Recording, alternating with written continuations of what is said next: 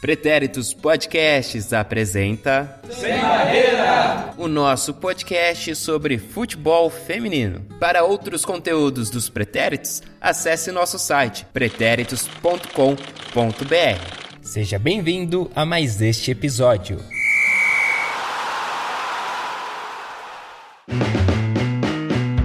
Olá, salve, salve! Começando mais um panorama do Sem Barreira para você no seu ouvidinho. Eu sou Eduardo Willi, arroba eduwilly29 no Instagram, arroba eduwilly no Twitter. Willy é igual Free Willy, igual Willy Wonka, como o Willy tem que ser. Hoje, como sempre, tem muita coisa para nós falarmos aqui, muitos boletins, muitas competições pelo Brasil e pelo mundo. Então, a gente sempre pede aí, né, a bênção de Roberta Valone para fazer no pique no pique. A gente nunca consegue, mas a gente tem.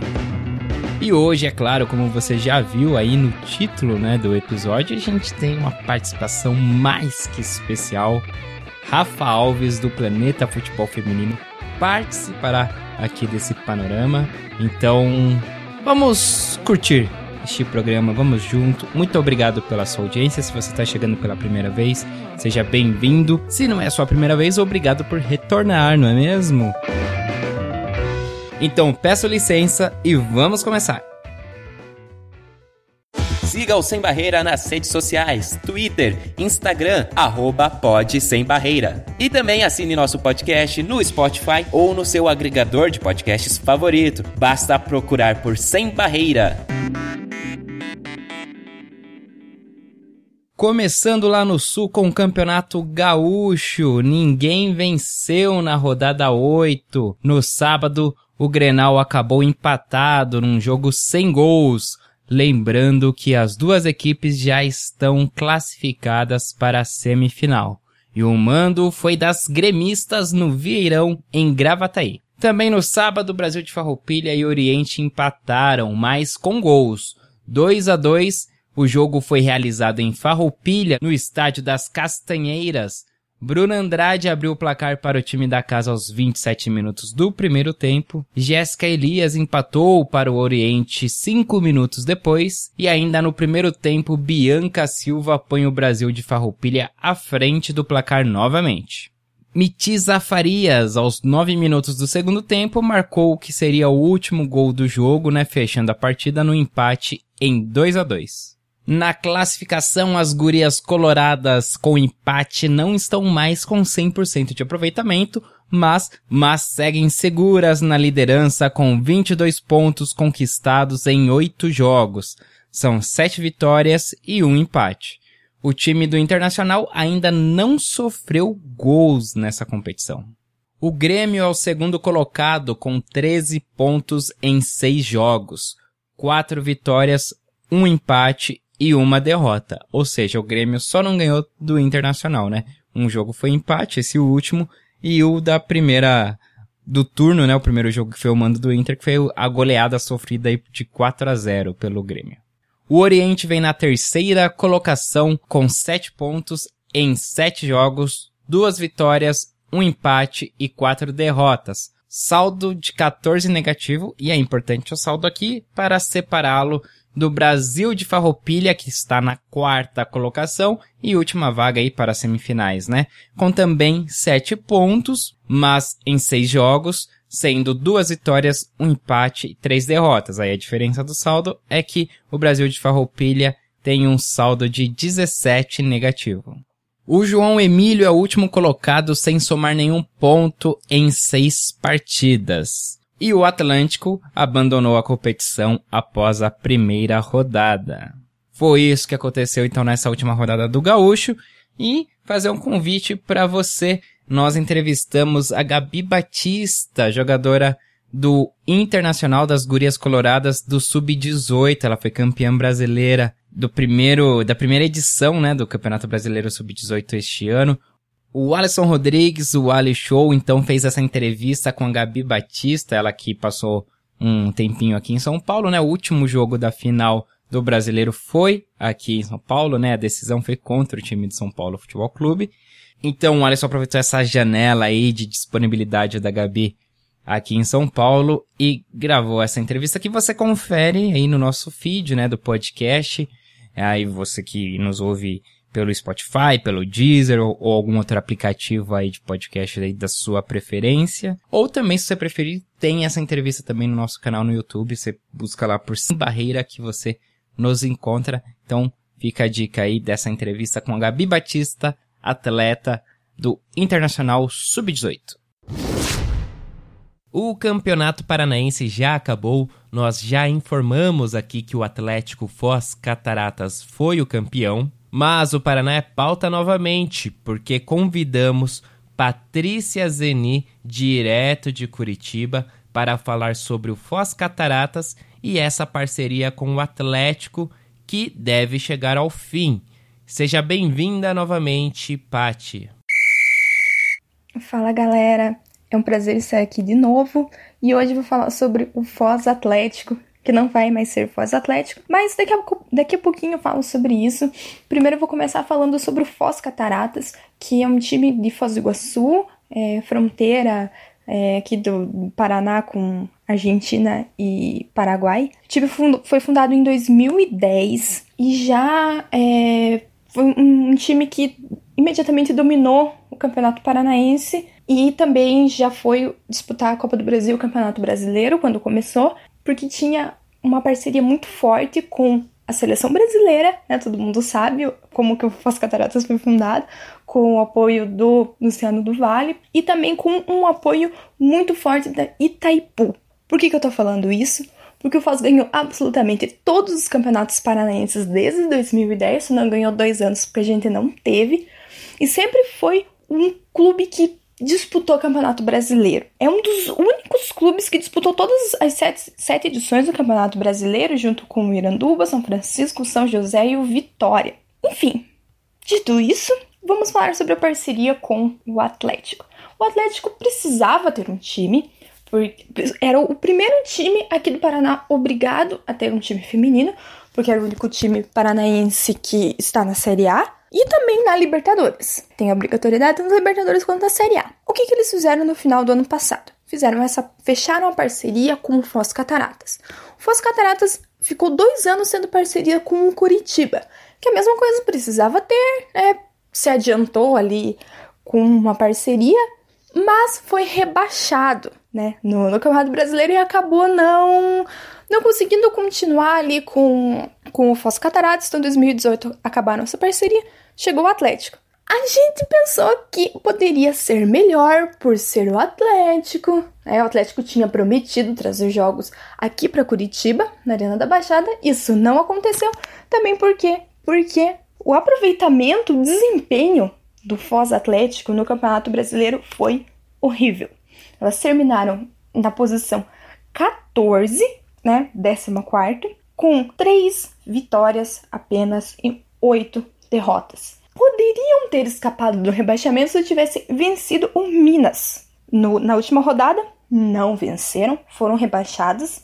Isso é preocupante pela, pela representatividade que o, o time tem para o Paraná na, no cenário nacional.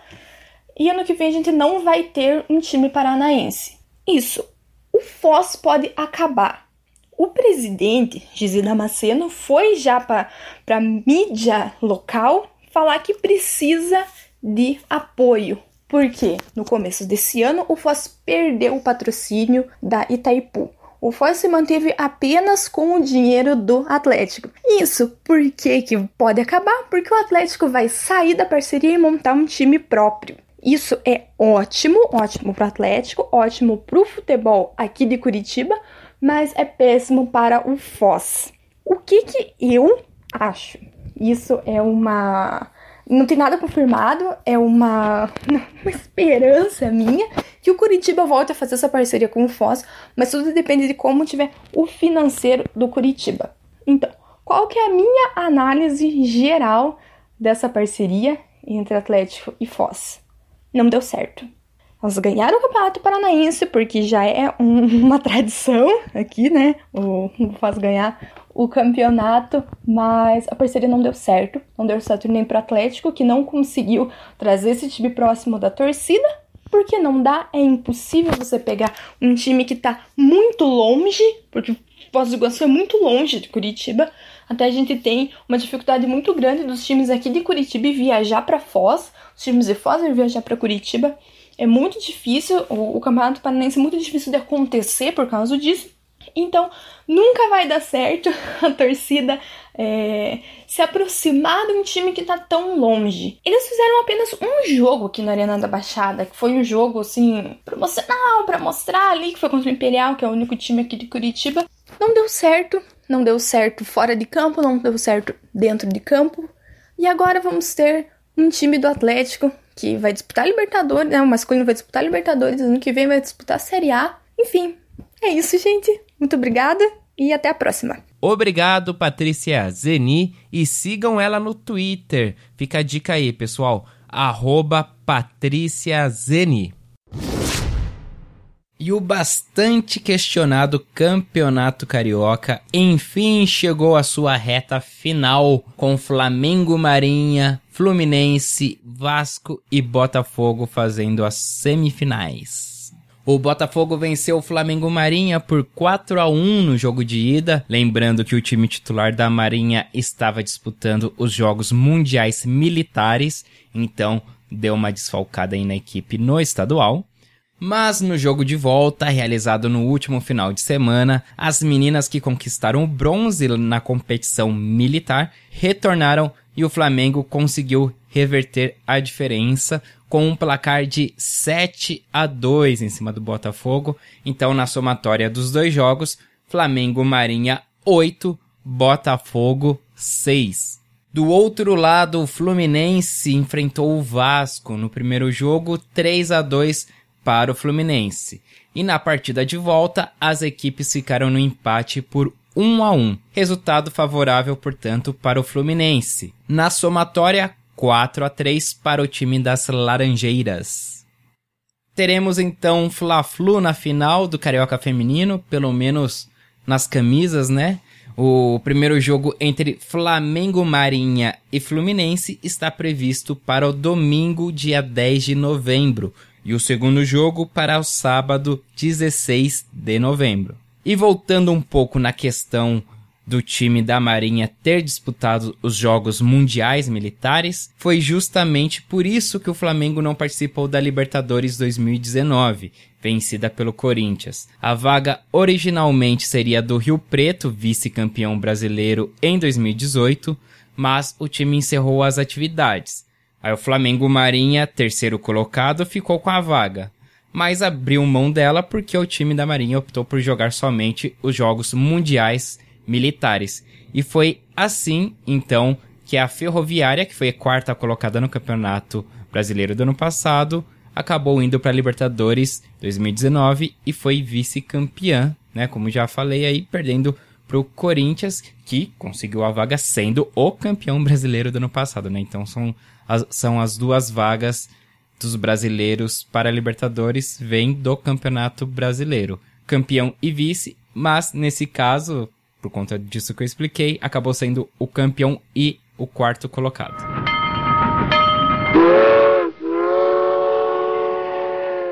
Isa Almeida traz novidades de Minas Gerais, hein?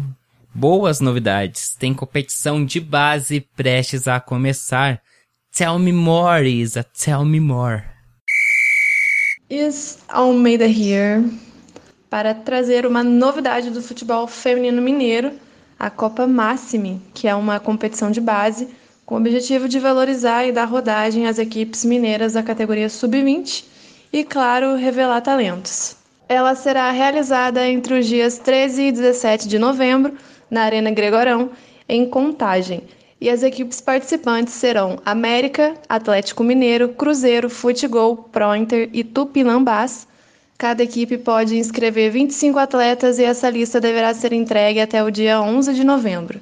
E como é que vai ser o formato dessa Copa? Para a primeira fase, os clubes foram divididos em dois grupos com três equipes cada. avançam as duas melhores de cada grupo para as semifinais. O grupo A tem América, Atlético e Prointer, e o grupo B tem Cruzeiro, Tupinambás e Futebol. A semifinal será disputada no dia 16, onde o primeiro do grupo A enfrenta o segundo do grupo B e o primeiro do grupo B enfrenta o segundo do grupo A. A disputa da final e do terceiro lugar serão no dia 17, e em caso de empate, a decisão irá para os pênaltis. Segundo o patrocinador, os jogos serão transmitidos pela internet em parceria com a Arena Gregorão. E os dois jogos que abrem a Copa Máxime na quarta-feira que vem, dia 13, são Atlético e Prointer, às duas da tarde, Futebol e Tupinambás, às quatro.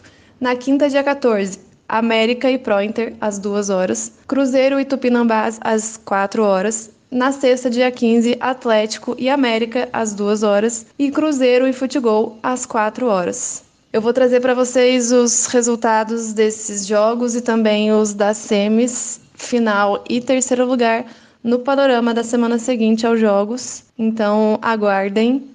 E eu vou postar o link dos jogos no meu Twitter, então me sigam lá, arroba Almeida. E é isso.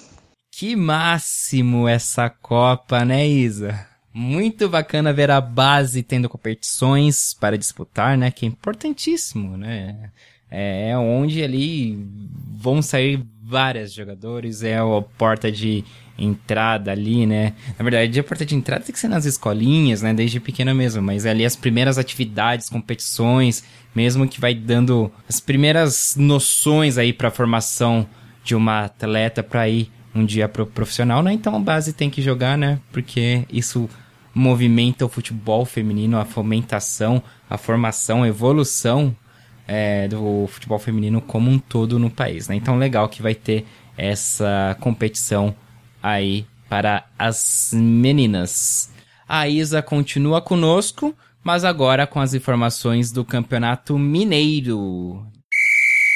Olá vocês! Isa Almeida here again diretamente das Minas Gerais para o Sem Barreira com o panorama da sexta rodada do Campeonato Mineiro. Essa penúltima rodada foi aberta no último domingo lá em Vespasiano, com Atlético Mineiro e Valadares, onde o Galo goleou a equipe de Ponte Nova por 10 a 0.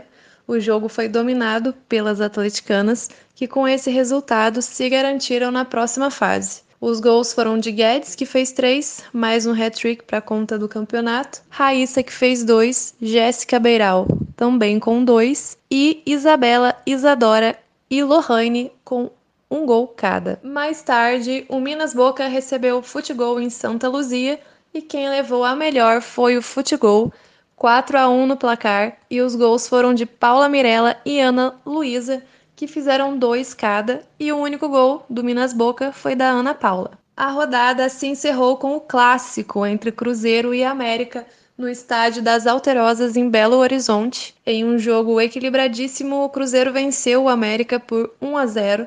As equipes estudaram muito e evitavam muito subir ao ataque para não sofrerem o contra-ataque, né, que é uma característica muito forte das duas equipes.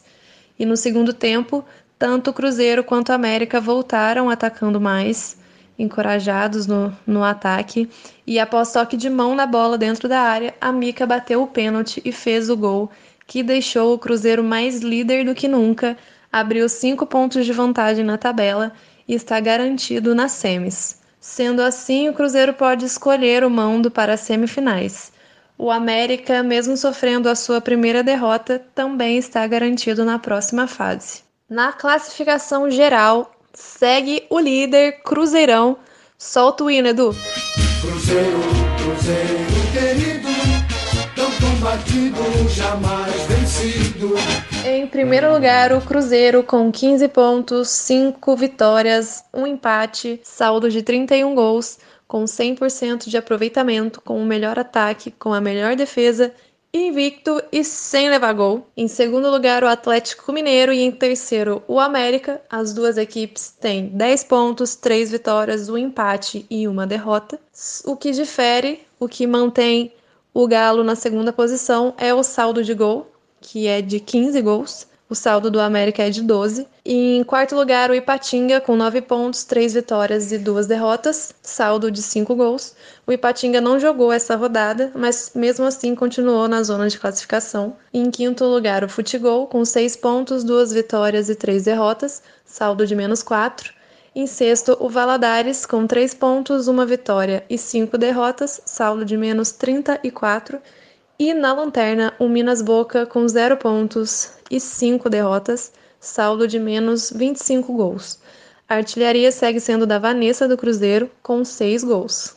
A próxima rodada, mais conhecida como sétima, é a última dessa primeira fase e ela vai decidir as colocações de cada time na tabela, já que praticamente temos os quatro classificados para semis. Todos os jogos dessa última rodada serão no sábado, dia 9, às 3 horas da tarde. O América enfrenta o Minas Boca no estádio do Baleão, em Belo Horizonte. O Ipatinga recebe o Galo no Ipatingão. E o Futebol recebe o Cruzeiro em Contagem. A dobradinha que é sucesso de Isa para Elisa, de Minas para Paraíba, hora do Campeonato Paraibano nos destaques de Elisa Marinho. Oi, pessoal do Sem Barreira. E aí, como é que vocês estão? Olha, tô de volta para a gente falar do Campeonato Paraibano de Futebol Feminino. A gente vai trazer os resultados das últimas rodadas. Na última quarta-feira, dia 30, foram realizados dois jogos do Campeonato Paraibano né, de Futebol Feminino. O primeiro foi entre o Misto, que venceu o 13 por 4 a 1 lá no estádio Wilson, em Mangabeira, João Pessoa. Os gols foram marcados aí pela Rai, pela Dallas, pela Jaqueline e também pela Maísa, elas que marcaram para um misto. A Raquel descontou aí para as 13 anos.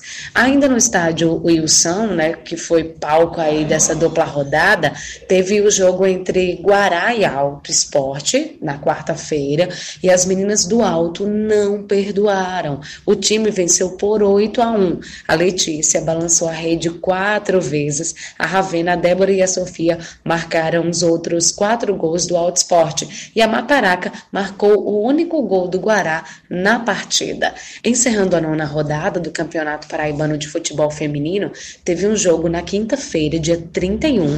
O São Paulo Cristal recebeu o Botafogo em casa, lá no estádio Carneirão, em Cruz do Espírito Santo. E acreditem se quiser, o jogo contou com 18 gols e todos eles do Belo. A Nadine marcou oito vezes, enquanto a Kate Luiz fez sete. Os outros gols foram marcados por Pintinho, que marcou duas vezes, e pela Robertinha, completando esse placar de 18 a 0.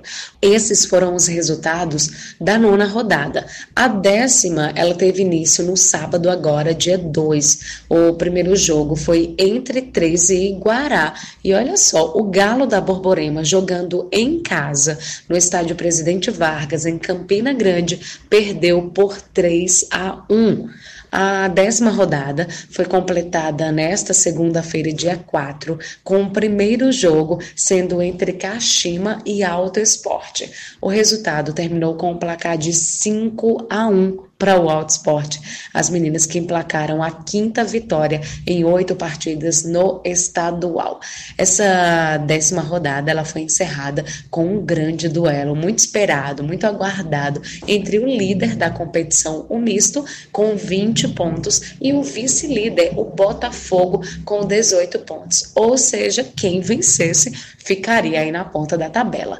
No fim, o jogo terminou 0 a 0. Esse foi o segundo empate sem gols, inclusive entre as duas equipes, somente nesta edição do Campeonato Paraibano de Futebol Feminino.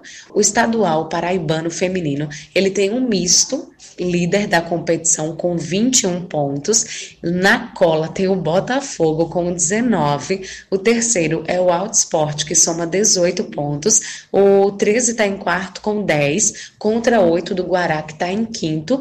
É, o Kashima é o sexto, está com 7 pontos. E a última colocação pertence ao São Paulo Cristal, que não tem ponto nenhum.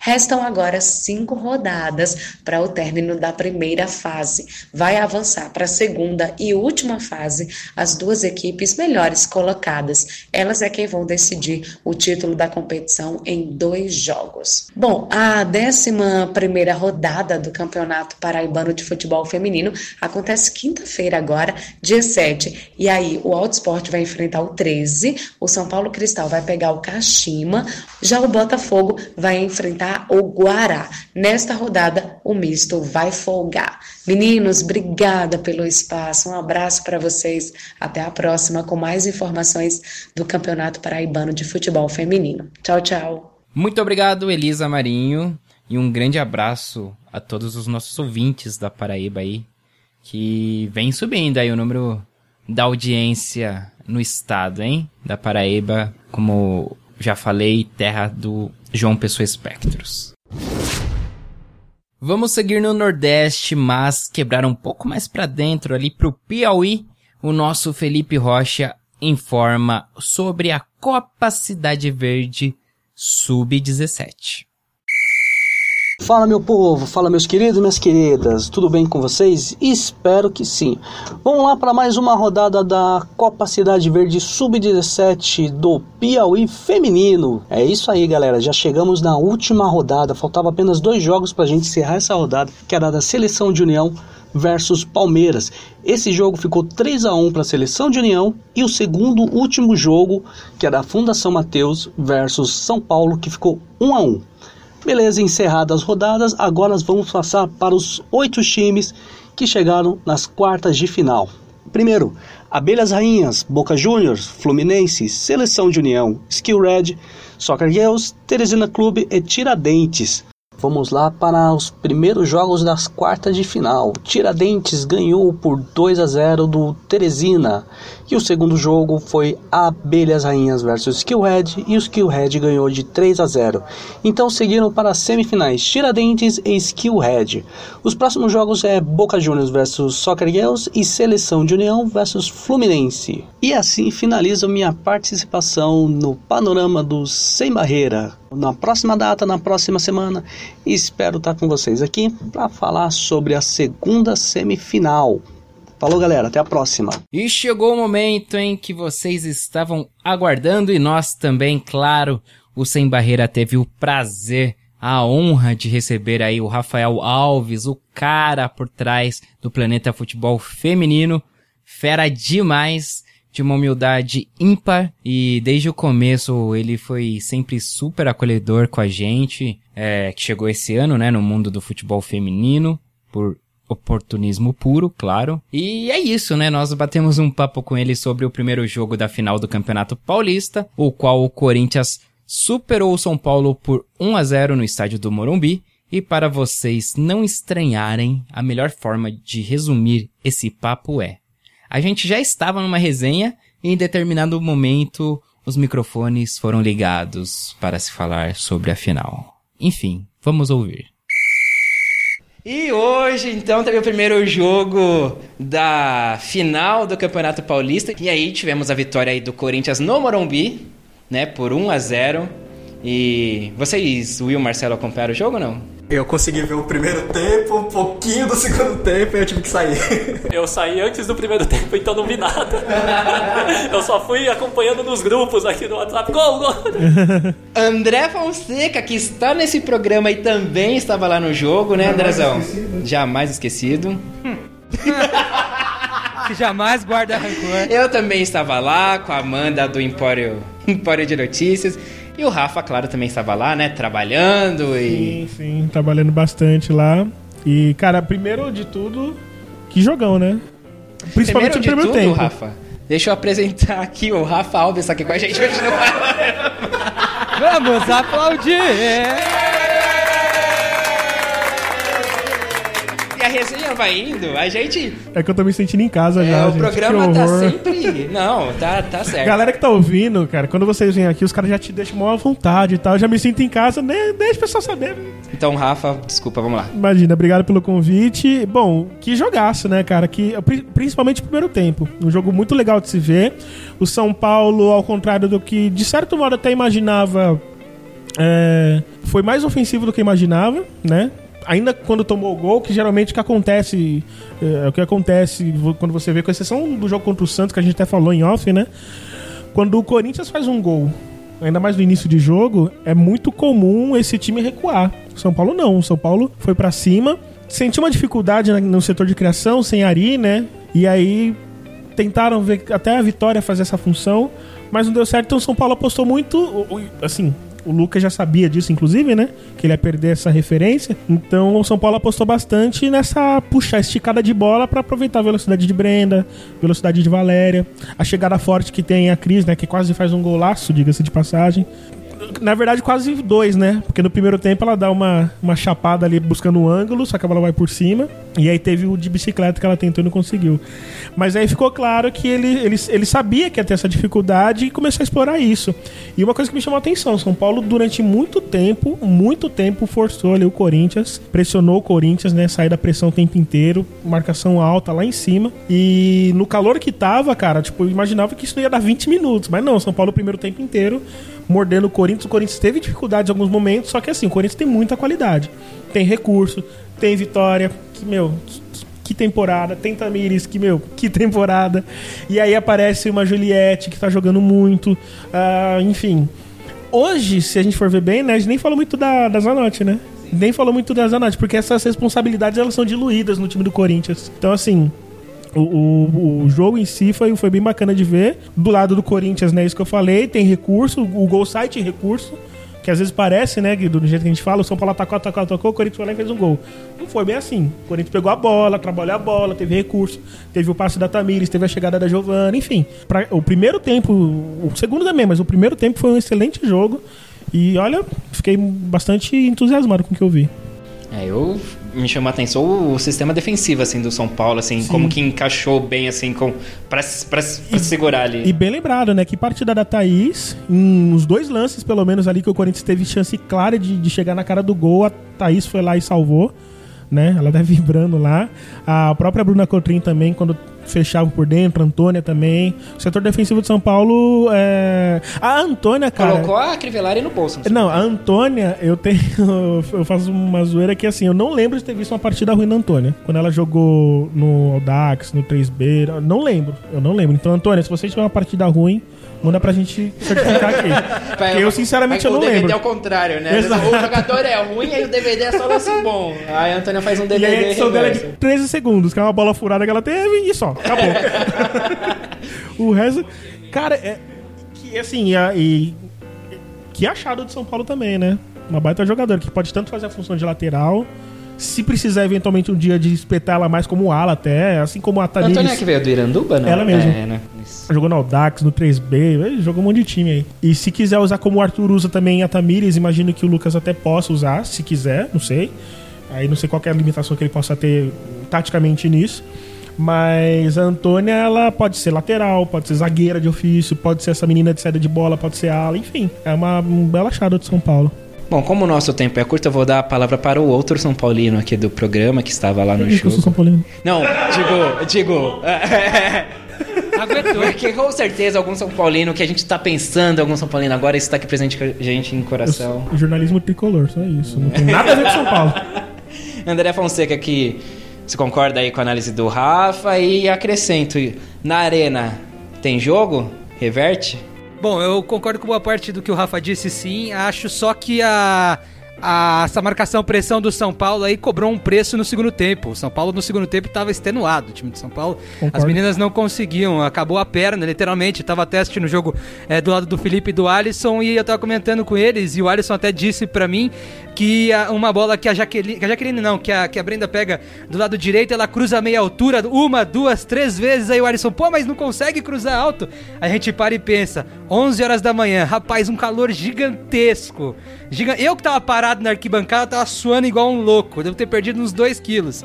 Então, assim, as pernas das meninas acabaram, as meninas não conseguiam fazer é, muito o cruzamento. E o Corinthians me parecia cansado também, pelo contexto geral da coisa, né? Mas eu concordo que no primeiro tempo foi muito bom e muito por causa da postura do São Paulo. Eu até me surpreendi, porque eu achei que o São Paulo ia é, começar o jogo um pouco mais retraído. Pô, estamos jogando contra o Corinthians, um time que tá fazendo história e tudo mais. Mas o São Paulo começou o jogo exatamente igual começou o jogo contra o Santos no primeiro jogo da semifinal. Começou marcando em cima, marcando pressão, incomodando, jogando com velocidade pela galera de um lado, com a galera de um lado, tentando municiar a Cris. Mas a, a, o Corinthians também não ficou atrás, como o Rafa disse também. O Corinthians é um time de muita qualidade técnica.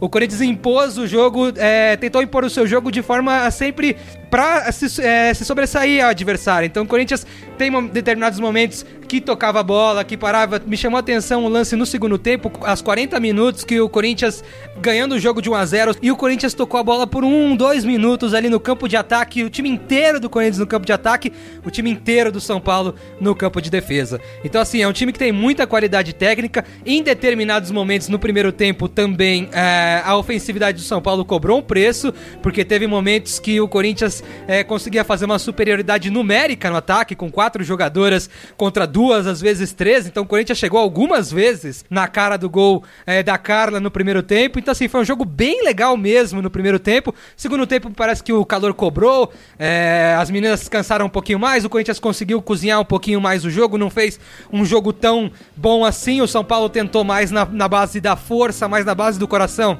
do que da qualidade técnica, mas eu fiquei bem satisfeito e bem surpreso e fiquei bem feliz do clima que o Morumbi tava lá para um São Paulino. Foi bem divertido. E só falando rapidinho... Pro corintiano também. e só falando rapidinho, você tem toda a razão. E aí é uma coisa que até cheguei a falar com o Lucas, né? Porque o Lucas, ele sabia, ele sabia que o, o time do Corinthians é muito agressivo, né? Então é, quando você faz uma marcação alta, quando dá certo é uma beleza, mas quando dá errado, para você se juntar depois e recuperar lá atrás, é um Deus nos acuda, contra o Corinthians mais ainda. E o André ele falou assim que o São Paulo pagou o preço no segundo tempo, mas no primeiro tempo também, e você tem toda razão.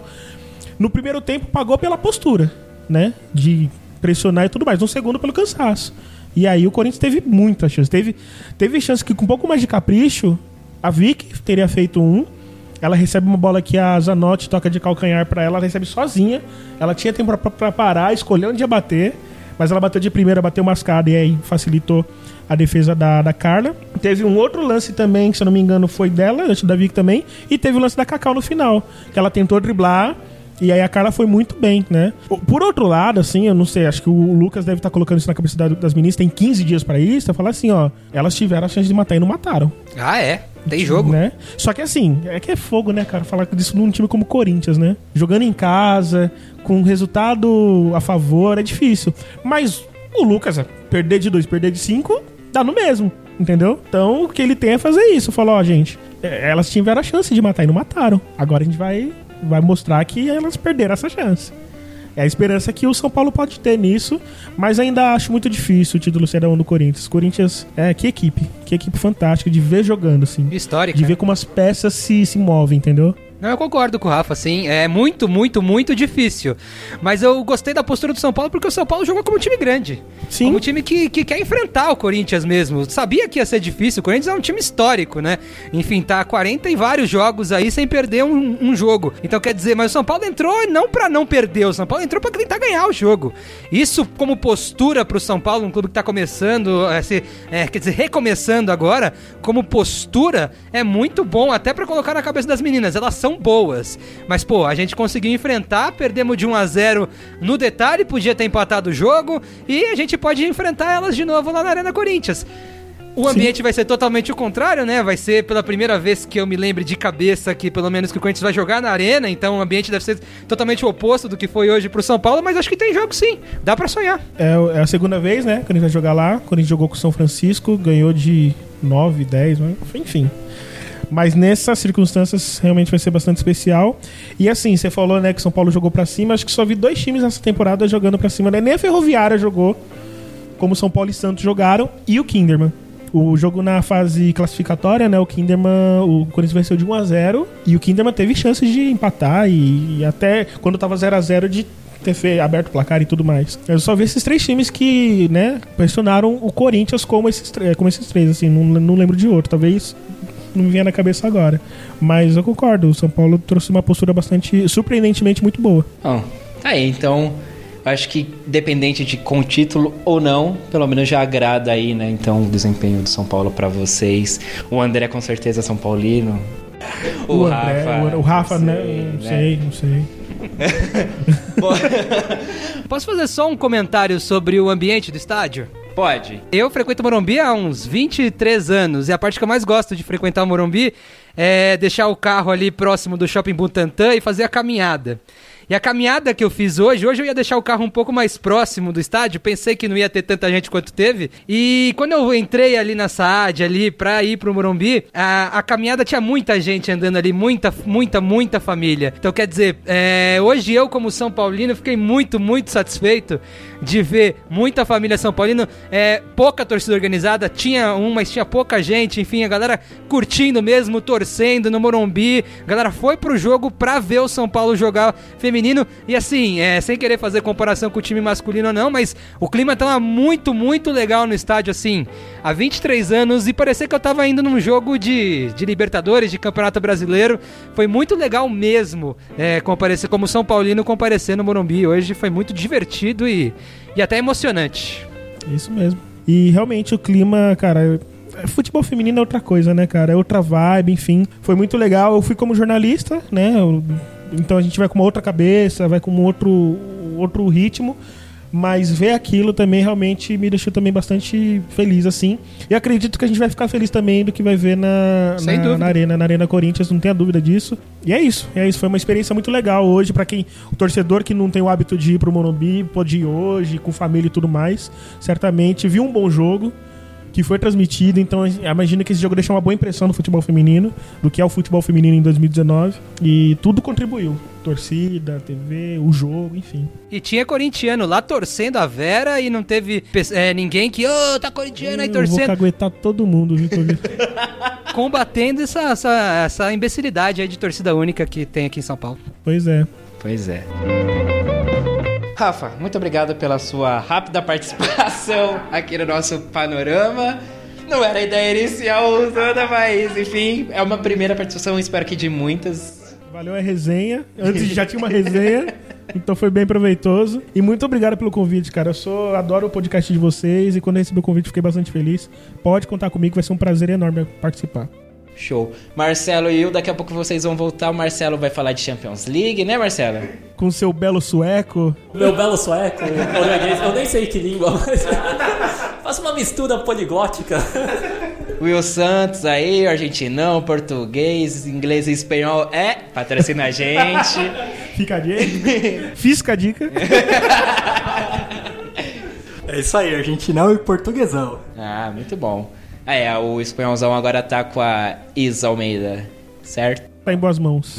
Drezão, valeu. Fazia tempo que você não parecia aqui. Abraço. Valeu, gente. Abraço. Valeu, Rafa. Obrigado pela participação aí, cara. Foi um prazer. Valeu, querido. Prazer enorme também falar com você, viu? Obrigadão. E a gente continua a resenha lá no Twitter.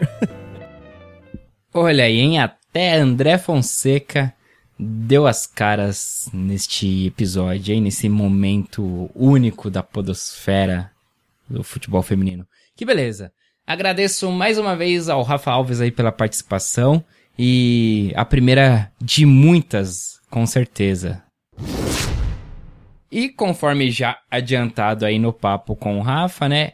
Aí vem ele, o Wilson Santos e o campeonato argentino. E vamos falar do Argentinão. Começando com o destaque da rodada que foi a volta do Uai Uarquiza que estava sem jogar por conta da Libertadores e voltou para o campeonato já com fome. O primeiro gol do Ai saiu dos pés de Mariana Gaetan, que recebeu a bola na área. A goleira saiu nos pés da jogadora, que deu um totozinho só para encobrir e abriu o placar logo aos 8 minutos de jogo. O segundo gol veio da cobrança de escanteio. Karen Venica cobrou fechado, a goleira passou em branco pela bola, gol olímpico, ampliando a vantagem para 2 a 0. O terceiro veio de pênalti. No cruzamento de Fortunato, a bola parou nas mãos da zagueira Marina Balino, que ficou muito brava por sinal. Pênalti marcado, pênalti convertido por Laroque, Laroquete. Aos 32 minutos depois do bate-rebate na área, a bola sobrou nos pés de Marina Delgado, que fez o quarto gol do Arqui Arquiza. E as jogadoras do Y foram para os vestiários tranquilas. Logo aos 12 minutos do segundo tempo, Florência Sanches recebeu a bola por trás da defesa, após uma cobrança rápida de falta e não perdoou, fazendo aquele golzinho de honra pro Ginásia. Placar final: Urquiza 4, Ginásia 1. Tivemos também outros jogos, o River que fez 4 para cima do El Porvenir, o Boca que venceu contra o Independiente, fora de casa. O Boca fez 3 gols no primeiro tempo, no segundo tempo chegou a estar com 4 a 0, mas o Independiente conseguiu diminuir fazendo 2 gols no final da partida. Tivemos também Estudiantes 3 e Vila San Carlos Lanterninha 2. Rosário Central 4, Racing Clube 2. São Lourenço e Platense ficaram no empate em 2 a 2. Os jogos Defensores Belgrano versus Social Atlético e Televisão e Huracan versus Excursionistas foram adiados por conta das chuvas. E dessa vez eu não vou dar muitos detalhes da tabela, porque como são 17 times, o número de partidas já está irregular. Com essas duas partidas suspensas por conta da chuva, aí complica falar a tabela direitinho. Mas já com seis jogos completados, nós temos lá em cima o Boca Juniors com 18 pontos, líder do campeonato. E em segundo, também com seis partidas jogadas, o San Lorenzo com 13 pontos. Com 6 pontos está o Lanterninha Vila San Carlos, ainda sem pontuar no campeonato. E é isso aí do Argentinão. Agora a gente sobe para a terra da banda Molotov, que mistura um rock com rap, dois baixos pegadíssimos. Fica a dica aí pra você que curte. E é uma banda mexicana, né? Então, Viva México, cabrones! E a Liga Mexicana, quem traz o panorama é a Mel Caruso. E vamos de Liga Americana Feminil. O Campeonato Mexicano está na 18ª rodada, faltando só mais uma para definir o quadrangular final, que tem seus primeiros jogos das quartas de finais nos dias 14 e 15 de novembro. Essa rodada foi recheada de empates, contou com 0 a 0 entre o FC Juárez e o Querétaro, um empate magro de 1 a 1 entre o Guadalajara e o Pumas e entre o América e o Cruz Azul. E um empate com mais gols, 3 a 3 entre o León e Puebla. Entre os outros resultados, temos os Tigres ganhando de 4 a 1 contra o Atlas, o Vera Cruz ganhando de 1 a 0 contra o Necaxa, o Monarcas Morelia ganhando de 2 a 1 contra o Santos Laguna, o Pachuca ganhando de 3 a 0 do Atlético São Luís e o Monte Rey ganhando de 3 a 0 do Tijuana. Então a rodada ela vai terminar assim, com o Monte Rey em primeiro com 45 pontos, com o Tigres em segundo com 40 pontos, o Pachuca em terceiro com 36 o América em quarto com 29 e um bolo aí empatado com 28 pontos, composto pelo Atlas, Guadalajara, Tijuana e Toluca entre quinto e oitavo lugar. Eu diria que o quadrangular ainda não está totalmente definido, porque a gente tem o Monarcas Morelia aí em nono lugar com 25 pontos e ele vai ter aí uma pequena chance. Se o Toluca perder e o Monarcas ganhar, eles acabam empatando. E aí, o atual saldo de gols, que é o critério para definir aí o desempate, é de 2 para o Toluca e 0 para o Monarcas Morelia. Se, se o Monarcas Morelia realmente conseguir ganhar a partida e o Toluca perder, eu vejo aí uma possibilidade. Mas vamos ver, é um pouco remota, né? Mas esperemos aí pela 19 rodada. Entre as artilheiras, a gente vai ter as Beide do Potuca em primeiro lugar, com 17 gols.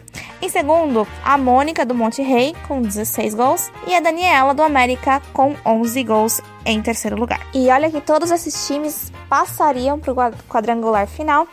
Então, temos aí uma chance de ver uma mudança aí na artilharia. E infelizmente, hoje eu vou terminar com uma nota triste, com a morte da jogadora Diana Vitória Gonzalez Barreira, é, jogadora do Clube América, que morreu aos 26 anos nesse último sábado. Deixo aqui as nossas condolências e com que a família consiga superar esse momento difícil. Bom, e da América a gente vai agora para a Europa. Vamos saber com o Alisson Rodrigues, o Ali Show, é, o que está rolando de futebol feminino lá na Holanda, nos Países Baixos. É Copa? É a Liga Nacional? O que, que é, Ali Show? Fala pessoal, aqui é o Ali Show. Vamos agora falando da Holanda, a famosa Eredivisie, como é denominada a Liga Nacional dos Países Baixos, né? Muitos aí procuram Netherlands, Países Baixos, vão encontrar a Holanda no nosso dialeto português de Portugal. Então, vamos ver a rodada, né, que teve sua abertura no dia 1 de novembro, onde o Adon Hagen perdeu do Hereven em casa por 2 a 1. Não tivemos jogo no feriado 2 de novembro, né, de finados aqui no Brasil. Somente no domingo foi tivemos o retorno da rodada, onde o Twente patou com o Pexoli em 2 a 2 e o PSV contra o Vivi Alkmaar venceu por 5 a 0. As holandesas também tiveram o prazer de acompanhar Excelsior Barentrecht contra Ajax e o Ajax venceu fora de casa por 2 a 0 e pôs fogo no campeonato que continua muito equilibrado nesse começo com o PSV desgarrando um pouco, mas ainda com muita disputa para ter. São são sete jogos foi finalizado agora o primeiro turno do campeonato.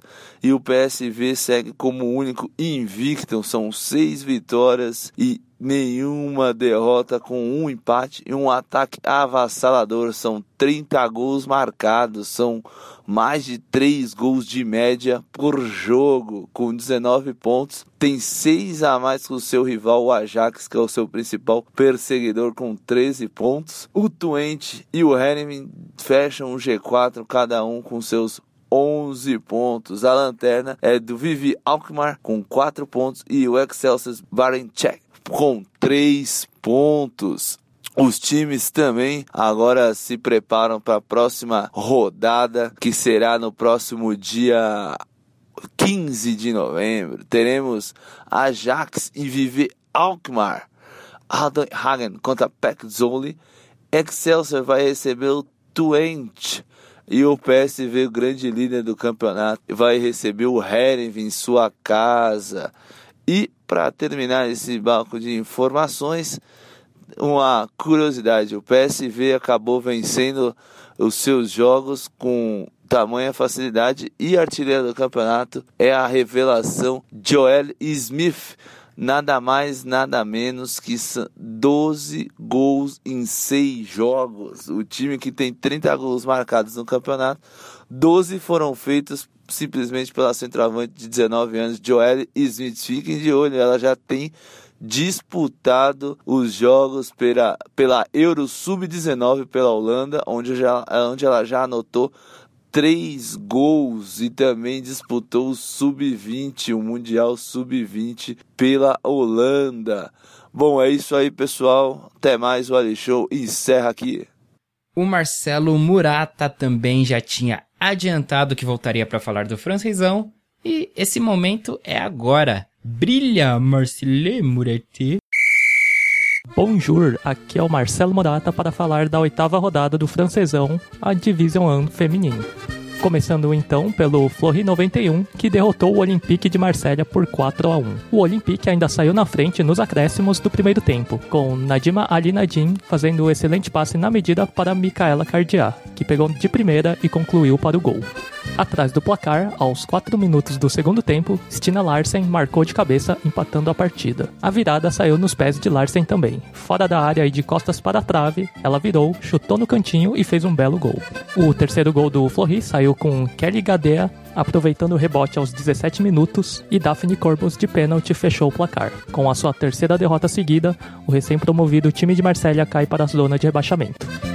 Em confronto entre o então lanterna Metz e o vice-lanterna Dijon, o Metz se complica ainda mais na competição, sofrendo uma derrota por 2 a 1. O primeiro gol só saiu no começo do segundo tempo, com Elise Bussalha, veteraníssima da seleção francesa e que estava na Copa de 2019, convertendo pênalti aos 3 minutos e colocando o Dijon na frente. O empate do Metz veio 4 minutos depois, também de pênalti, cobrado pela Merrill Wenger, até que aos 39 Solène Barbans fez boa jogada individual, arrancando em direção ao gol e chutando na saída da goleira para garantir a vitória do Dijon. Com esse placar, o Dijon, que está a 4 partidas sem perder, apesar de 3 dessas partidas serem empates, consegue se livrar da zona de rebaixamento e deixar o Mets lá no fundo da tabela.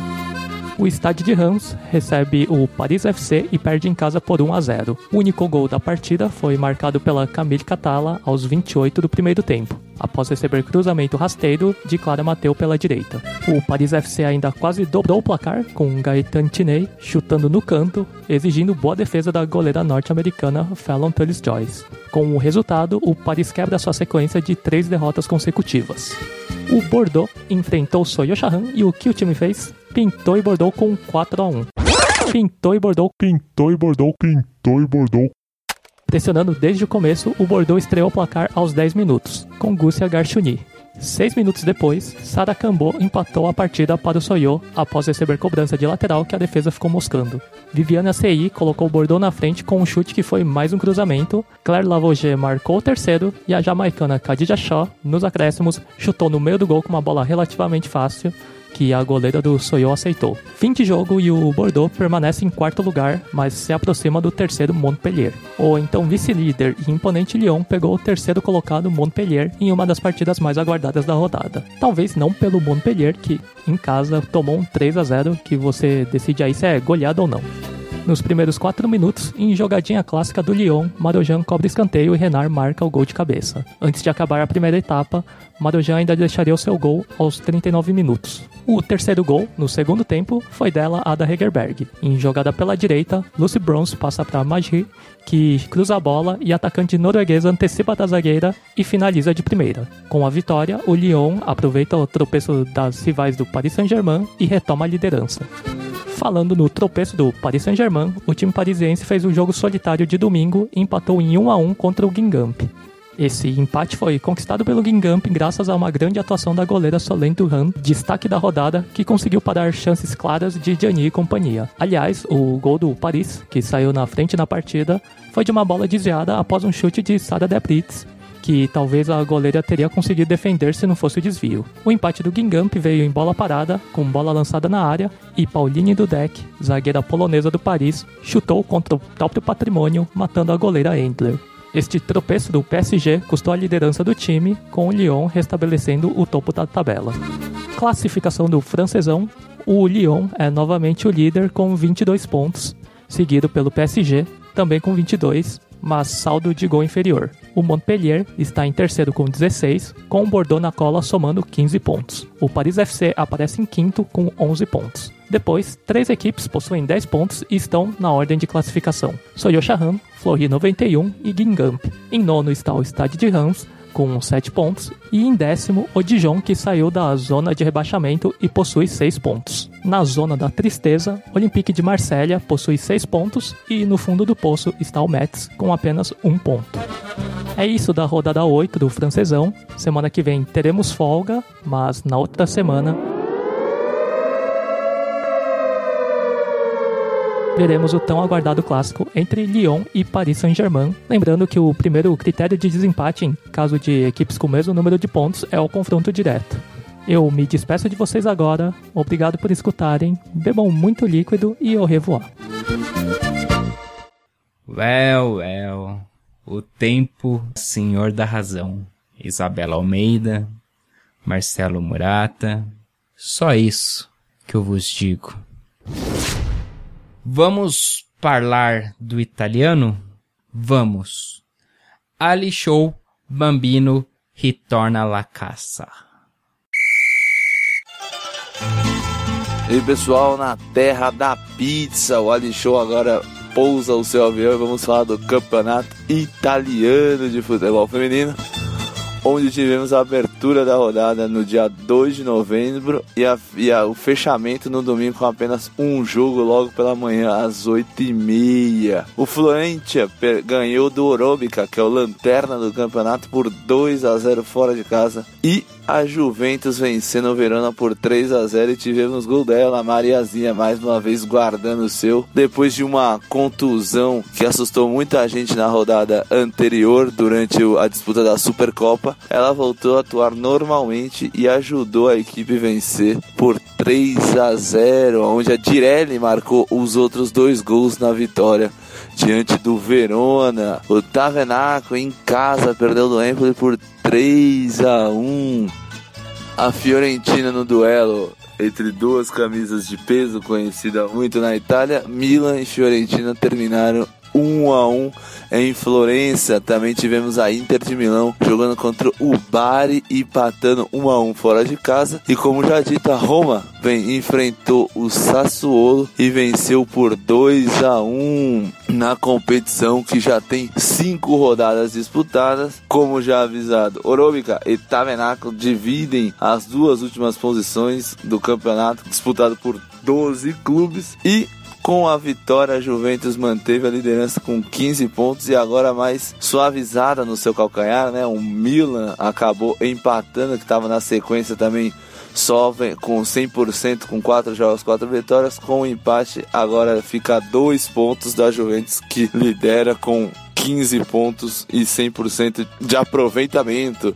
A Roma em terceiro lugar com 12. Era o duelo entre Milan e Roma, quem vencesse, é, a Roma buscava alcançar a vice-liderança mas também não conseguiu vencer o seu jogo e o Milan empatando somou 13 pontos e se manteve na segunda colocação. E a Fiorentina completa o G4 do campeonato com 10 pontos. E no meio da tabela temos a Inter de Milão que até o momento soma apenas 5 pontos e uma defesa desses times muito vazada, acabou marcando apenas 5 gols, já tomou 9 no campeonato. Que tem a Direlli, grande destaque da seleção italiana como artilheira do campeonato campeonato com 7 gols marcados, ou seja, ela tem nada mais, nada menos que metade dos gols marcados pela Juventus no campeonato, que são 14.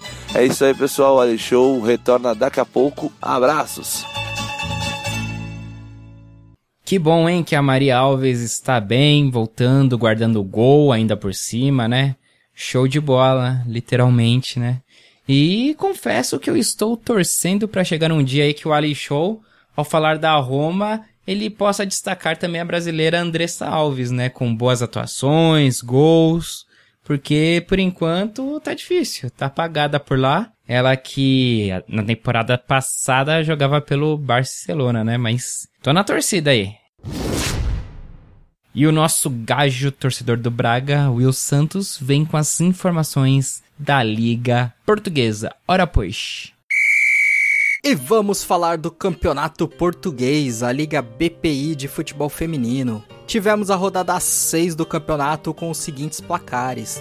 Benfica, ainda sem levar gols nessa temporada, fez mais 10, agora para cima do Kadima. Destaques para o hat-trick da brasileira Darlene e da canadense Chloé Lacassé. Com isso, Darlene mantém a liderança da artilharia, agora com 13 gols, e Lacassé assume a vice-liderança com 10. Benfica jogou sem as brasileiras convocadas por Pia para o torneio internacional na China. A atacante Geise, que tem 5 gols nessa temporada, e a defensora Tayla, que não disputou nenhuma partida pelo Benfica no campeonato e não ficou nem no banco nas últimas partidas.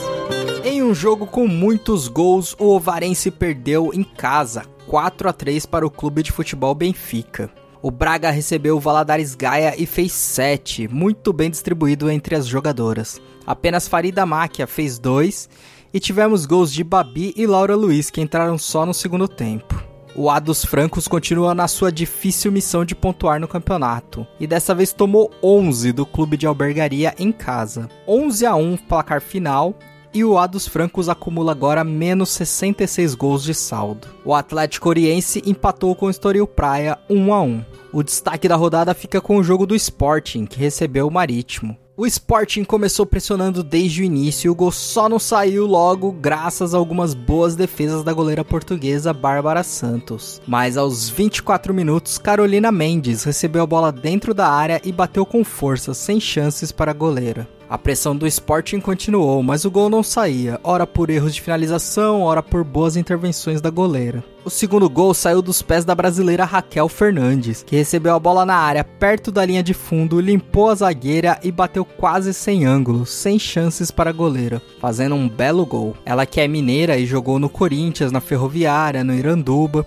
e na temporada passada estava no Rueva da Espanha. Com esse gol, a brasileira, que também está entre as convocadas da Pia para o torneio da China, assume a terceira posição da artilharia com 9 gols. Aos 72 minutos, Nevena Janovic ampliou de pênalti 3 a 0.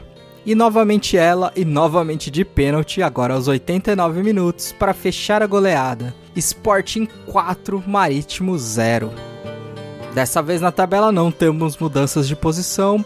Benfica continua líder com 18 pontos, seguido pelo Sport com 15 pontos, que está à frente do Braga, que perde no saldo de gols, mas que após a goleada já encosta no rival, diminuindo a diferença para apenas 4 gols. E na ponta de baixo, também sem mudanças, o Varense em penúltimo com 3 pontos e o A dos Francos sem pontuar.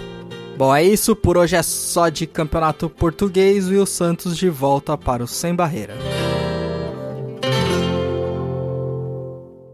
Valeu, Will, encerrando a sua participação por hoje, nessa edição, né? E quem vem dar o ar da graça pela última vez também é o Ali Show com o futebol feminino na Inglaterra. Shine, meu filho. Fala pessoal do Sem Barreira, aqui é o Ali Show. Vamos falar da Copa da Liga Feminina Inglesa.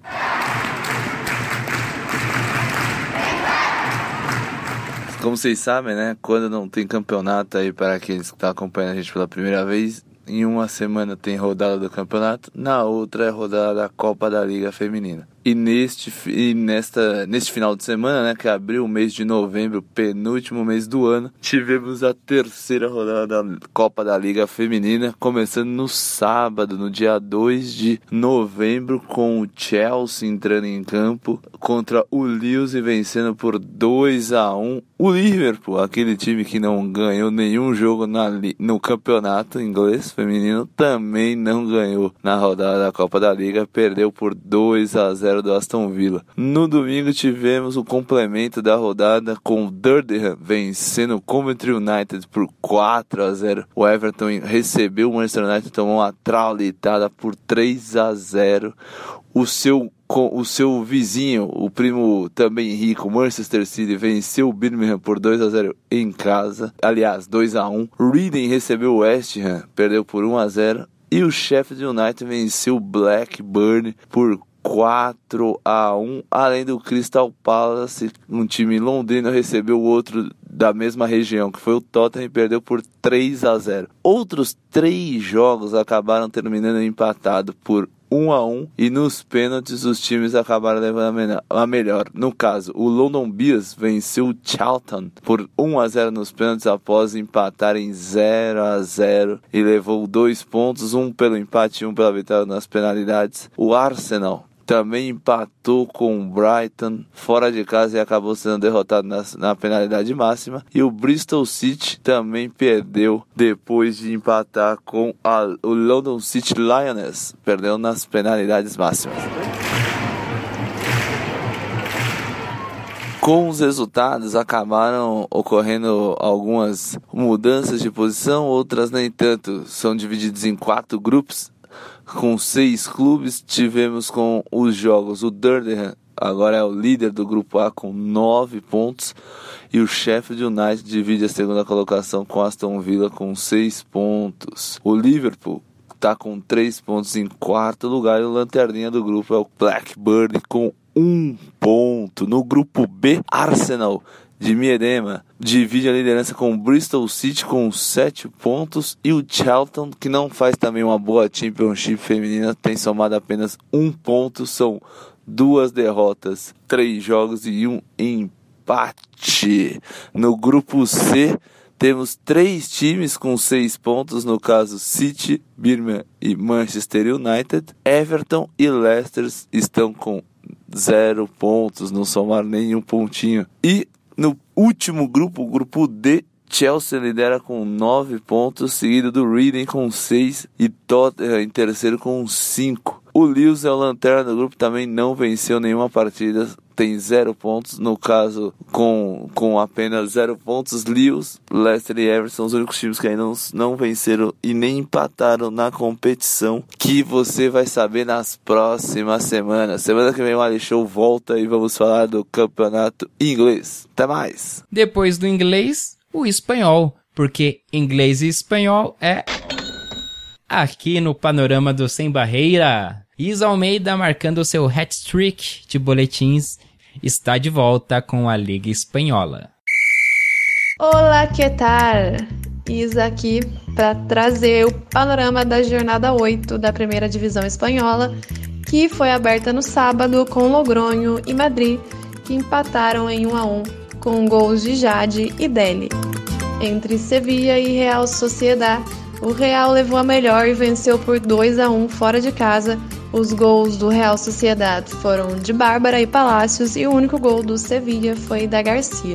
No domingo, o Raio Valecano recebeu o Espanhol e o Raio abriu o placar com Altuve, mas logo o Espanhol empatou com Paloma. No final do segundo tempo, aos 80 minutos, Gonçalves virou o jogo para o Raio, que venceu a partida. Em mais uma goleada, o líder Barcelona venceu o Levante por 5 a 0. Os gols foram de Caroline Gram, que abriu a porteira aos 40 minutos. Depois foi a vez de Alexia Puteias marcar de pênalti e fechar o primeiro tempo em 2 a 0. No final da segunda parte, Jenny Hermoso fez dois gols em dois minutos. Ela, que além de artilheira do campeonato, marcou em todas as rodadas até aqui, menos na quinta, em que ela não jogou. E quem irá parar Jenny Hermoso? Deixo aqui este questionamento. E para fechar a goleada do Barça, Hamraoui deixou dela aos 90 minutos. O Sporting venceu o Valência por 2 a 1 com dois gols de Mascaro e Mari Paz deixou o do Valência. Essa foi a segunda vitória do Sporting na competição. O Tenerife venceu o Atlético por 1 a 0 com o gol de Alegra de pênalti. O Atlético de Madrid, após eliminar o Manchester City na UEFA Champions League e se garantir nas quartas de final, venceu o Deportivo por 4 a 1. Tony Dugan abriu o placar aos 17 minutos, depois Sousa deixou o dela e para fechar o primeiro tempo em 3 a 0, Tony Dugan deixou mais um. No segundo tempo, o Deportivo diminuiu com Maria Mendes e no finalzinho, Charlene Corral deixou o dela na quinta vitória consecutiva do Atlético na competição. Fechando a rodada, o Tacon recebeu o Real Betis e as equipes empataram em 1 a 1. O Betis saiu na frente com o gol de Priscila, mas o Tacon buscou o empate e Babette Peter marcou pela primeira vez com a camisa do Tacon. Na classificação geral, o Barcelona segue na liderança com 22 pontos, o Atlético de Madrid com 21 pontos colado no líder, e em terceiro lugar o Deportivo com 19 pontos, em quarto e em quinto Logronho e Rayo Vallecano com 14 pontos, em sexto o Levante com 13, em sétimo o Atlético com 12 pontos, assim como o Real Sociedad em oitavo, em nono, o Valência com 11 pontos. Em décimo, o Madrid com 10 pontos. Em décimo primeiro, Tenerife com 9 pontos. Em décimo segundo, décimo terceiro e décimo quarto estão Sevilla, Real Betis e Sporting com 6 pontos. E na zona do rebaixamento estão em 15º o Tacon com 5 pontos e em 16º o Espanhol com 1 ponto. A artilharia segue sendo da Hermoso, agora com 10 gols. A jornada 9 provavelmente não será realizada, pois haverá uma greve das jogadoras que estavam há alguns meses em negociações com os clubes sobre salário mínimo e contratos de meio período. O salário desejado por elas seria de 12 mil euros por ano, cerca de 75% do salário de período integral. Já a proposta dos clubes foi de 8 mil euros por ano, 50% do salário no período integral que corresponde aí a mais ou menos 660 euros por mês. Na segunda-feira, dia 28 de outubro, elas tentaram pela última vez um acordo para evitar a greve e não chegaram a um consenso. 93% das jogadoras concordam com a greve, que vai começar no fim de semana e que seria a jornada 9, dias 16 e 17 de novembro. E a Mel está de volta direto do velho continente para falar da Bundesliga feminina, a liga alemã, onde joga nossa lateral direita da seleção, a Letícia Santos. É com você, Mel, sua amiga, mais que amiga, friends. E agora tá na hora de saber o que rolou na nona rodada da Frauen Bundesliga, a liga alemã. Começando então pelo Wolfsburg líder disparado, que ganhou de nada mais, nada menos por 8 a 0 contra o Freiburg fora de casa. Foi muito lavado. Aqui não dá nem pra ficar comentando muito do jogo, né? Foi um claro domínio aí do, do Wolfsburg. Mas vamos tentar então fazer um breve resumo dos gols. Aos 9 minutos, a goleira ela vai acertar um lançamento para Eva Paior, que encontra a Tsanet Yakabfi entrando na pequena área e finaliza sem chance para a goleira. O segundo gol vai sair então aos 22 minutos, numa cobrança de lateral em que a Harder faz um lance bem parecido com o primeiro gol, levando a bola para a linha de fundo na direita e toca para Eva Paior, que estava só entrando na área e chuta pro gol. Essas são aquelas jogadas que eu tinha comentado, que fica muito claro esse entrosamento entre as jogadoras do Wolfsburg. Então, geralmente é uma jogada que vai até a linha de fundo, uma jogadora acaba deixando passar a bola e a segunda finaliza. A Eva Paior vai deixar então mais um. Depois de uma triangulação de passe pela esquerda, ela sai no pique e dá um belo chute. A Harder ela vai deixar sua marca no jogo com simplesmente um hat-trick. Aos 38 minutos, ela marcou um gol de pênalti e aos 45 minutos, ela faz um gol de cabeça depois de uma jogada pela direita entre a Maritz e a Paior. No segundo tempo, o Freiburg teve uma bela chance numa cobrança de falta, em que a goleira acaba espalmando e aí o, o Freiburg tem uma chance ali no rebote, mas a Lena Lotzen não consegue finalizar. O terceiro gol da Harder vai sair então aos 40 minutos do segundo tempo. A jogada começa com ela mesma, que vai tocar para Yoeli Vedemeia, que conecta a Noelle Maritz em mais uma jogada pela linha de fundo, pelo lado direito. Encontra a Harder sozinha na pequena área, que não vai perder a chance de fazer seu hat-trick. O sétimo gol foi da Sara Gunnesdortir aos 43 minutos do segundo tempo, que com muita vontade correu meio campo para cabecear cara a cara com a goleira direto pro grão. E para fechar a partida, a gente tem o gol da Ingrid Engen aos 47 minutos do segundo tempo, gol de cabeça depois de uma cobrança de escanteio. E não tem pra ninguém. O Wolfsburg tem, tem, mostrado muita superioridade e dispara na liderança. Mas o próximo jogo será contra o Bayern de Munique, no dia 23. Vamos ver se ele vai conseguir desbancar o Wolfsburg. E agora vamos falar do Hoffenheim, que ganhou de 4 a 0 do Duisburg fora de casa. O Duisburg não se intimidou e começou com duas belas chances da Lisa Macas uma de cabeceada e outra num belo chute pela linha de fundo que forçou uma bela defesa da goleira. O Hoffenheim vai abrir o placar então aos 39 minutos do primeiro tempo com um gol de pênalti da Nicole Billa. No segundo gol do Hoffenheim, aos 46 minutos do primeiro tempo, a Nicole Billa acredita no lance, segue em frente e encontra a Tabea Vasmuth no meio da área. Ela gira o corpo e faz um golaço de cobertura, sem chance para a goleira. O terceiro gol sai aos 7 minutos do segundo tempo, numa bela cobrança de falta da Lena Lativine, e ela mesma vai fechar o placar depois de uma jogada pela linha de fundo da Tabea Vasmuth e a Lena chuta baixinho, mas que acaba passando por todo mundo antes de ir pro gol. O Hoffenheim ainda perderia mais dois gols feitos com a Isabela Hart. Uma em que ela acaba chutando em cima da sua companheira e um lance que ela tava cara a cara com a goleira, mas seu chute rasteiro vai saindo para fora. E agora então é a hora do Bayern de Munique, que ganhou de 5 a 2 contra o Colônia em casa. Embora o Colônia estivesse fora de casa e estivesse jogando contra o Bayern, ele não se deixou intimidar e jogou direitinho. Gostei muito da postura do time.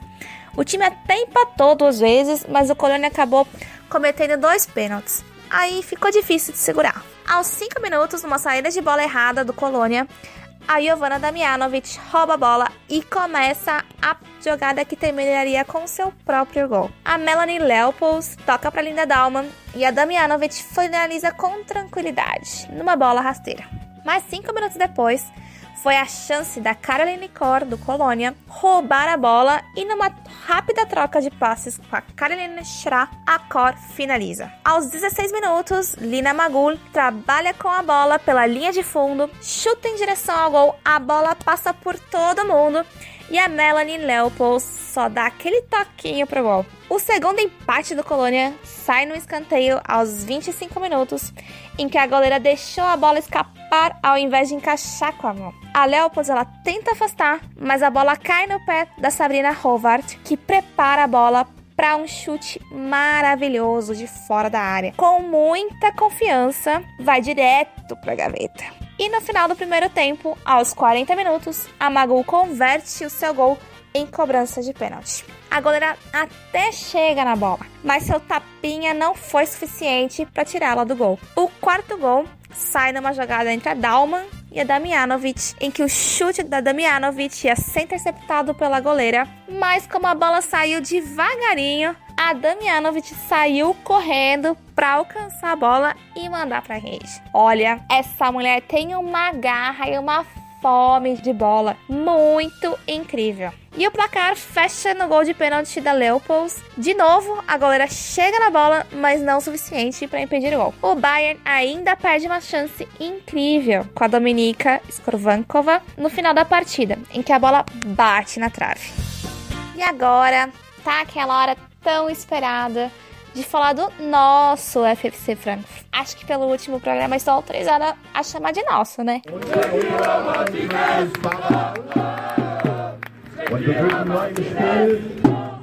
Bom, esse era aquele jogo típico de seis pontos. Essen e Frankfurt se enfrentavam e naquele momento eles estavam em quarto e quinto lugar, empatados com 15 pontos. Eles jogaram então em Frankfurt e o que parecia que resolvesse embrólio acabou mantendo a mesma situação, porque o jogo acabou empatado em 1 a 1. No geral, o jogo foi bem equilibrado, com o Frankfurt bem organizado na defesa e o Essen sabendo elaborar muito bem as jogadas. O Essen não conseguiu ser muito efetivo e o Frankfurt ainda seguiu com um chutão para ninguém no ataque. Tá precisando ser um pouquinho mais efetivo e jogar mais o fino da bola. Mas o Frankfurt tem seus momentos de boas trocas de passe, principalmente com a Verena Schauer, a Laura Foyazinga, a Tânia Pavolek e a Laura Freigert. Esse jogo, a Letícia jogou desde o começo e ela brigou muito pela bola. Seja quando ela saiu com a bola, seja na defesa. Ela estava com muita vontade de jogar. E eu também gostei muito das trocas de passe entre a Laura Foyazinga e a Letícia, que mostraram estar muito bem entrosadas. Agora já falando mais sobre a partida, o Essen tem um gol bem anulado logo no começo. O Frankfurt sai na frente aos 28 minutos em cobrança de falta da Laura Storzer e a Laura Freigan cabeceia para o gol. Aos 38 minutos, numa cobrança de escanteio, o Frankfurt passa um nervoso com bate e rebate. E a Letícia acaba tirando a bola quase em cima da linha. O gol do Essen, ele vai sair aos 4 minutos do segundo tempo. Numa jogada que começou com passe de calcanhar da Nicole Aniomi para Maju Wild, que encontra a Lea Chula, que sozinha vai em direção ao gol e garante o empate para o Essen. Aos 33 minutos, uma bola que aparentemente não ia apresentar nenhum perigo, a Nicole a Niomi acaba no chute que toca numa das jogadoras do Frankfurt e dá aquele efeito.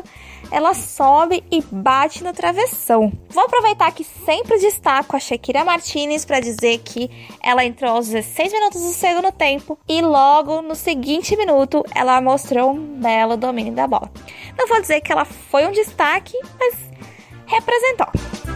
E no final dessa nona rodada, o Wolfsburg segue na liderança com 27 pontos. E eu vou destacar aqui, hein, um saldo de gols de 39. O Hoffenheim segue em segundo com 24 pontos, seguido pelo Bayern de Munique em terceiro com 21 pontos. E em quarto e quinto lugar, temos o Essen e o Frankfurt com 16 pontos. Eles já estão 11 pontos atrás do Wolfsburg. E na nossa zona de rebaixamento, a gente ainda vai ter o Colônia e o SV Iena com 4 e 1 ponto, respectivamente. E olha, na briga pela artilharia, com o hat-trick, a Harden ela tá se distanciando, ela já tá com 12 gols. Em seguida, temos aí a Nicole Billa, do Hoffenheim, com 9 gols. E em terceiro, a Eva Paior, ela vem recuperando o atraso, ela já tá com 7 gols e ela tá empatada com a Tabea Vasmus do Hoffenheim. É isso aí, gente. Vamos aguardar ansiosamente pelos jogos da rodada do dia 22 e 23 pra gente ver como é que fica esse embrólio todo e se o Wolfsburg vai pelo menos ser abalado um pouquinho pelo Bayern. E para fechar, para passar a régua, Marcelo Murata traz o que aconteceu na principal competição europeia, a Champions League. Quartas de final vem aí. Ai ai ai, ui ui ui, vinheta.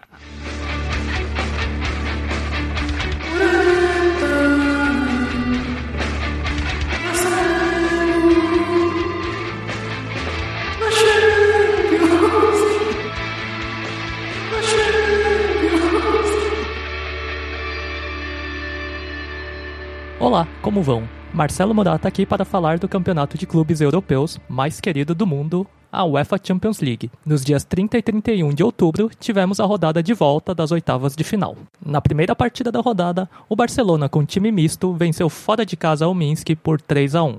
Apesar do Barcelona atacar mais, o time bielorrusso ainda saiu na frente aos 15 do segundo tempo, com uma das destaques do time na competição, a nigeriana Ogbe Agbeva, concluindo após receber bola enfiada, arrancando entre as duas zagueiras que estavam praticamente no meio-campo.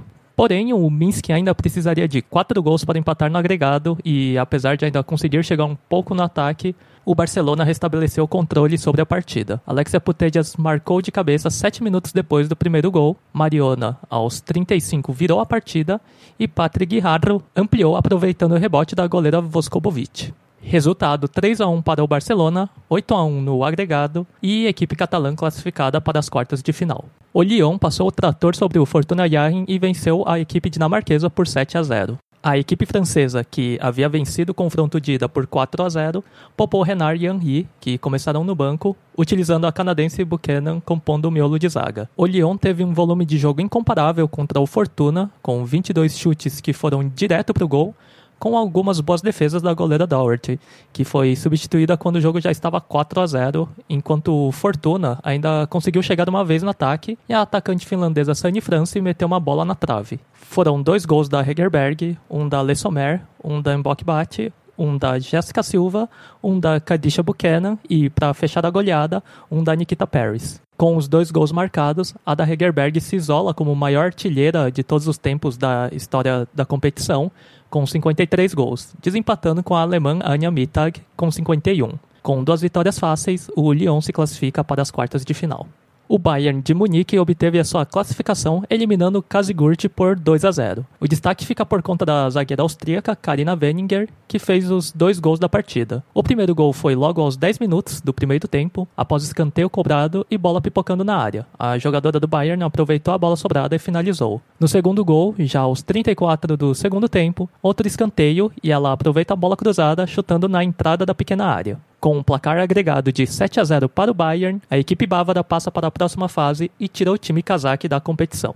Outra equipe alemã que se classificou para a fase seguinte foi o poderoso Wolfsburg. Após golear o Twente da Holanda por 6 a 0 no jogo de ida, agora em partida realizada na Holanda, o time alemão venceu pelo placar mínimo. O gol solitário saiu aos 17 do primeiro tempo com uma bomba cruzada da Ana Blesse, sem chances para a goleira. Com um placar agregado de 7 a 0, o Twente pouco pôde fazer para evitar a eliminação e o Wolfsburg chega até as quartas de final da Champions League pela oitava vez consecutiva.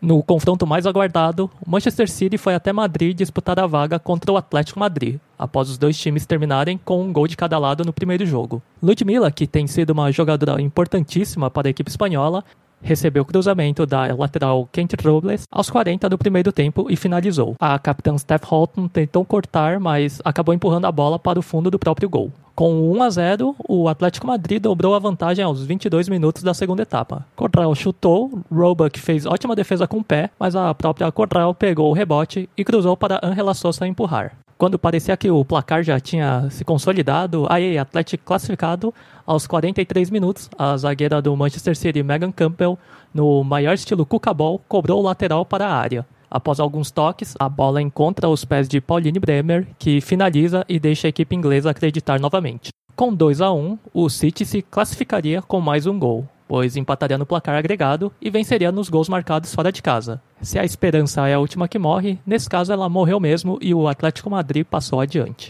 Na França, o Paris Saint-Germain venceu por 3 a 1 o Breidablik da Islândia. O time islandês até começou com um bom chute, a gol defendido pela goleira polonesa Kierdzinek aos 3 minutos. Contudo, aos 6 minutos, a canadense Jordan Heidemann marcou o gol para o time francês. Nos acréscimos do primeiro tempo, Kunlox Doctor parte pela esquerda e Thorvalds Doctor consegue empatar a partida. No segundo tempo, Heidemann coloca o PSG novamente na frente aos 33 minutos e nos acréscimos Ótimo lançamento da zagueira Capitão Paredes, que Gianni domina e completa para o gol. 3 a 1 para o time parisiense, 7 a 1 no agregado e o Breidablik dá adeus à competição. O Arsenal passou o ônibus de dois andares por cima do Slavia Praga e sacou um 8 a 0. O trio holandês do time londrino brilhou. Daniel van der Donk e Vivian Miedema fizeram cada uma o seu hat-trick, enquanto Jill Roord também marcou o seu. Para completar os oito gols, Kim Little converteu o pênalti. Lembrando que na primeira partida, a Medema marcou 4 gols na vitória por 5 a 2. O placar agregado então ficou em 13 a 2 para o Arsenal e a equipe da Tchequia se despede da Champions League. E, para finalizar, na única partida decidida nos pênaltis até então, o Glasgow City passou sufoco, mas eliminou o Brøndby da Dinamarca. Após vencer por 2 a 0 fora de casa no jogo de ida com dois gols contras, o Glasgow City parecia ter uma vantagem até confortável, mas já aos 6 minutos, Nana Christiansen marcou para o time dinamarquês para deixar o jogo aberto e botar fogo na partida. O Brondby, que terminou a partida com 11 chutes diretos para o gol contra nenhum do Glasgow, conquistou o empate ainda no primeiro tempo com Frederic Lindhardt. Com o 2 a 0 revertido, o jogo foi para a prorrogação, que permaneceu sem gols, seguindo para os pênaltis.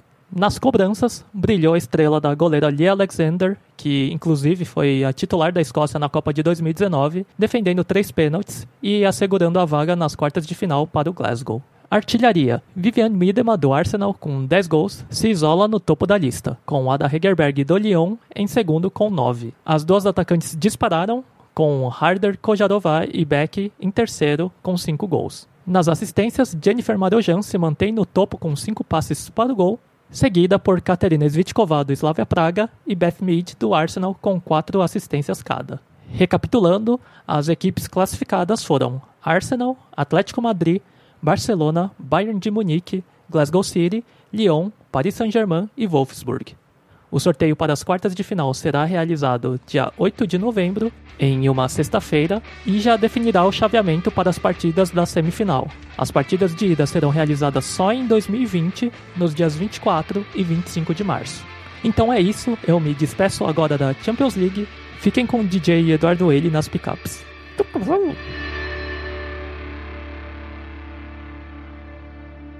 Muito bem, muito obrigado pela sua audiência. Obrigado por nos ouvir até aqui. Espero que você tenha gostado desse programa, desse panorama. Você que está chegando pela primeira vez, de repente aí, ó, o panorama a gente faz semanalmente, trazendo aí esse giro pelas competições do Brasil e do mundo, não todas, é claro, né? Mas o máximo que a gente consegue. E esse programa então é semanal, aí terça, quarta-feira geralmente é publicado. E nós fazemos também sempre um programa de debate, tá? Que aí esse é um programa quinzenal, geralmente. a ideia é ser quinzenal, às vezes falha, mas aí a gente traz algum tema mais aberto, não é nada focado em campeonato, em competição, em, em, em, jogos, né? É uma coisa mais fria, uma pauta mais fria aí pra gente debater. Eu acho que o último debate na publicação hoje desse episódio do Panorama é a gente falando aí de daquela confusão que foi o começo da Libertadores feminina, né? Do, da, da postura da Comebol, do, da situação política do país, também dos novos desafios da de quem fosse assumir a seleção dos Estados Unidos, né? Que foi o Vlático. Então a gente fica lá debatendo essas coisas. Então é, para você acompanhar tudo isso é muito fácil, só tá seguindo a gente aí no seu aplicativo favorito de podcast. Estamos também no Spotify, no Deezer, né? É, no YouTube a gente coloca também os debates e os programas especiais e entrevistas, que também esporadicamente a gente tem entrevista. A gente entrevistou o Ari Borges do São Paulo, gente fez uma entrevista também muito legal falando sobre a posição das goleiras com o Edson Júnior, preparador de goleiras né, do Corinthians. Agora também a gente fez essa entrevista com a Gabi Batista, que eu falei lá no começo do programa. A gente tem um especial sobre a NWSL também, que é a liga de futebol lá dos Estados Unidos. Enfim, bastante coisa aí para vocês. E participem, comentem se vocês estão gostando, se vocês estão curtindo, deem sugestões, façam críticas.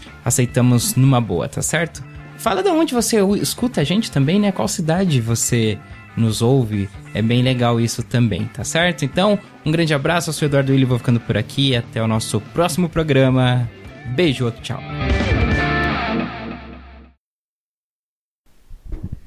Salve, salve, meu falso 9, minha falsa 9, pela milésima vez. Esse é o podcast Sem Barreira número 35. Eu sou o Eduardo Willi, arroba do Willi no Twitter, arroba do Willi29 no Instagram, porque já tem o corno lá do Edu Willi no Instagram, não posso usar a mesma arroba. Vamos rapidamente já. Você já viu no título aí do episódio que estamos aqui com o Rafa Alves. E aí, beleza? Beleza, uma honra recebê-lo aqui. Ah, eu que tô, tô feliz demais, cara. Tô, estou, estou é, no meu auge oh, participando louco. do podcast Sem Barreira. Muito obrigado pelo convite. Se sair esse episódio, né, Rafa? Porque Não, mas, você mas, sabe o que aconteceu nos bastidores. Sim, mas já valeu a resenha, já valeu a resenha. Valeu. Qualquer coisa fica aí o spin-off aí, resenha. Esquenta para o verdadeiro episódio. Fica né? no ar.